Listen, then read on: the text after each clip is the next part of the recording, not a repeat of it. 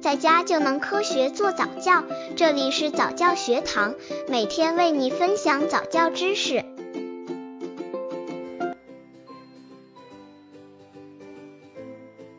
控制孩子好吗？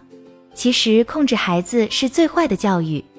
很多家长在平常的生活中总喜欢控制孩子，这样不许干，那样不许做，或者对孩子说你应该怎么样做。其实家长的这种做法并不完全正确，虽然有时候适当的管理是有必要的，但是绝不能完全控制孩子，应该让他们自由探索。下面将从心理学的角度分析儿童的一些行为习惯。宝宝吃手指，家长需要制止吗？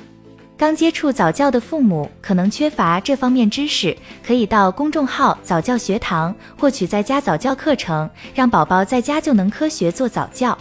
宝宝为什么吃手指？研究发现，其实胎儿在肚子的时候就已经开始吃手指了。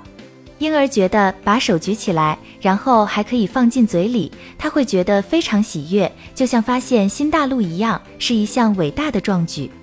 宝宝在一岁之前，探索世界的工具就是嘴巴，他会把所有的东西放到嘴里去试探。一些家长可能很紧张，其实孩子是非常非常小心的，处在全然的觉知当中的，只要他们不被打扰，就不会有什么问题。我们只要保证周边的环境安全卫生，就尽量让孩子们自由探索。如果孩子在一岁之后，他还要吃手指，怎么办？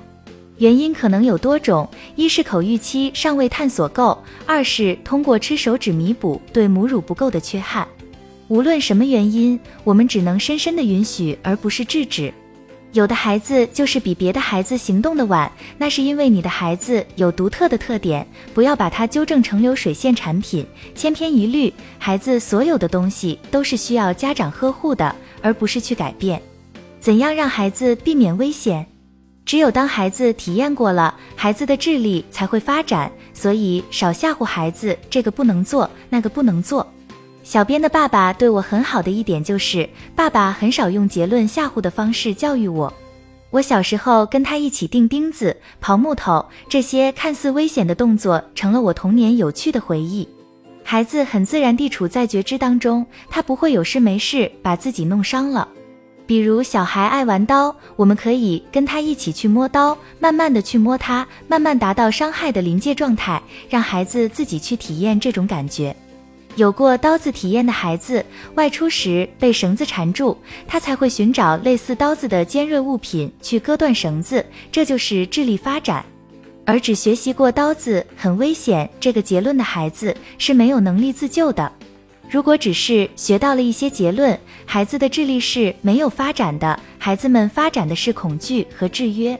小编见过很多零零后的小孩都长得高了，楼梯都不敢下。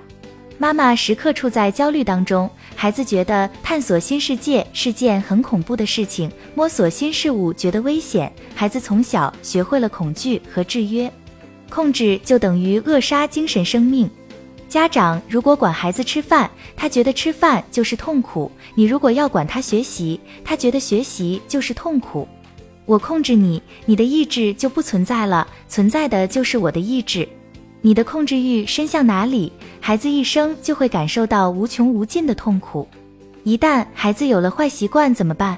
其实乖孩子是比较可怕的，他们一生都在按父母的规矩做事，他们自认为是乖孩子，别人一定要爱他。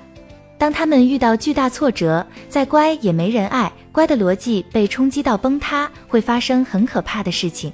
我有一个朋友要离婚，他说我过去所有的事情都是父母安排的，我想做一件父母没有安排的事情，那就是离婚。他其实不是没有感情了，就是因为他被压制的太久了。任何控制都会遭遇反弹，不管是多么正确的控制，每一个顽固坏习惯的背后都是匮乏爱的痛苦呐喊。如果孩子存在一些坏习惯，你可以告诉他：“宝贝，你不管怎么样都是我的孩子。我知道你的生命有自己的发展规律，我没有能力理解，但是我可以陪伴和看见。